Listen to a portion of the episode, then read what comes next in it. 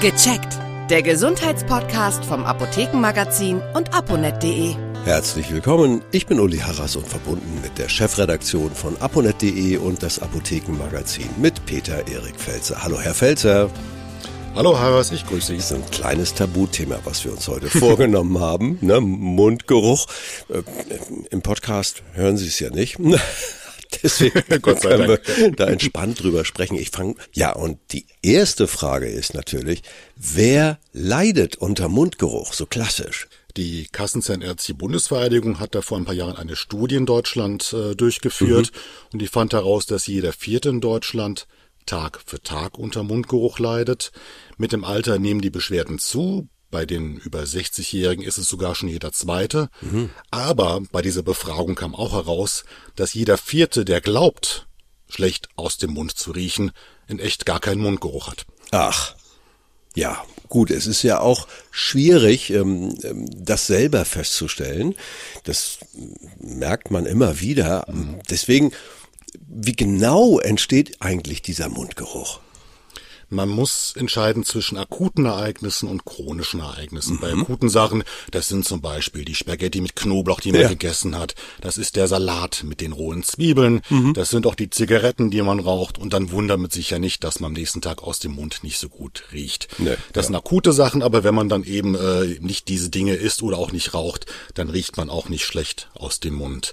Ein Faktor, der es auch fördern kann, ist, dass man zu wenig trinkt. Also wenn man Mund trocken ist, einen trockenen Mund hat, auch dann nimmt das Risiko für Mundgeruch zu. Und da hilft es ganz einfach, mal ein, zwei Gläser Wasser mehr am Tag zu trinken.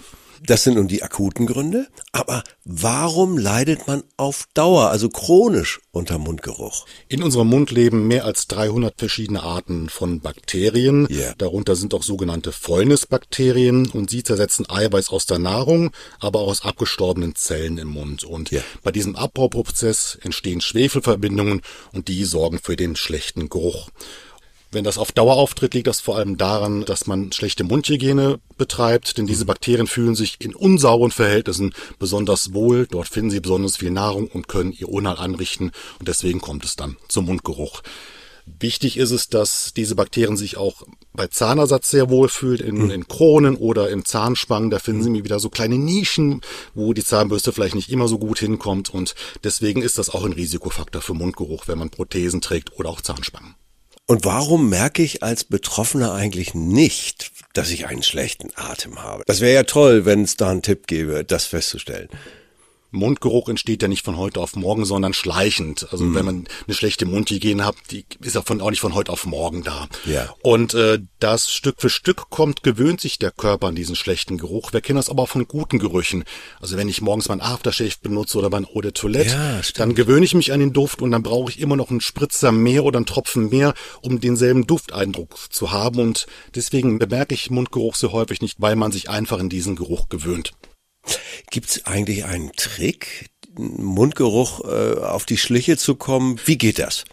Es gibt ja den Klassiker, dass man gegen die Hand raucht und dann schnuppert, aber das klappt nicht, weil man sich eben an diesen schlechten Mundgeruch gewöhnt hat. Ja. Es gibt einen kleinen Trick, man nimmt eine Plastiktüte, atmet durch die Nase ein und durch den Mund in diese Tüte aus, bis ja. die Tüte voll ist. Dann schließt man die zu, wartet so 10, 15 Minuten, dann öffnet man die Tüte wieder und dann hat man diesen geballten Geruch. Und wenn das nicht so gut riecht, ist das schon ein klarer Hinweis. Mhm. Ansonsten hilft es natürlich auch, einen guten Freund, eine gute Freundin, den Mann oder die Frau zu fragen, du, ich habe das Gefühl, ich rieche aus dem Mund nicht so gut, stimmt das eigentlich? Ja, genau, vom wichtigen Termin. Ich mache das manchmal, wenn man dann Knoblauch gegessen hat oder man weiß es, dann mache ich das bei meiner Frau und sage, sag mal, ne, kriege ich immer eine zuverlässige Antwort. M muss man sich eigentlich Sorgen machen, wenn man Mundgeruch hat? In der Regel nicht, denn äh, ganz häufig liegt es, wie gesagt, an einer schlechten Mundhygiene. Mhm. Schätzungen gehen ungefähr von 85 Prozent aus.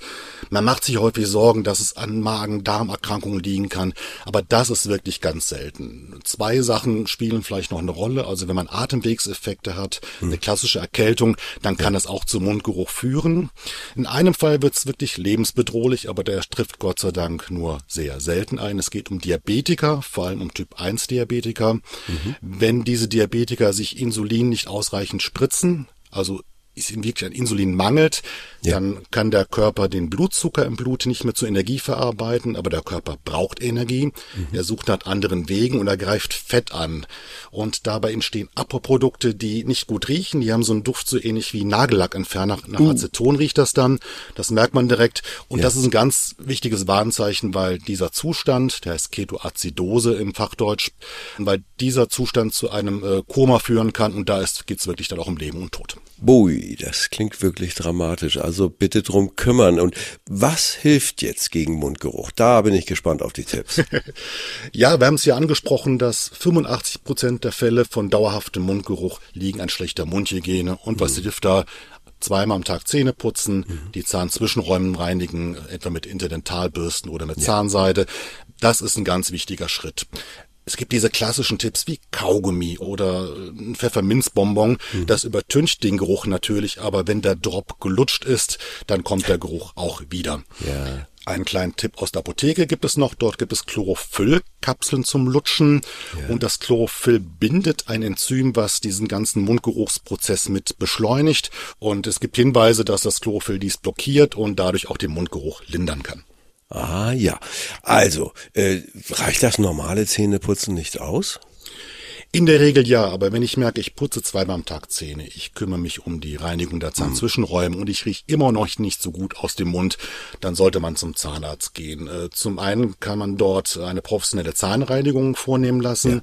Da werden unter anderem auch die Zähne wieder ein bisschen geglättet und diese Bakterien, die für den schlechten Geruch sorgen, die haben dann nicht so viele Möglichkeiten an den Zähnen anzuhaften. Mhm. Ebenfalls ist es wichtig, es kann natürlich eine ernsthafte Zahnerkrankung dahinter stecken, vor allem eine Parodontitis, eine Entzündung.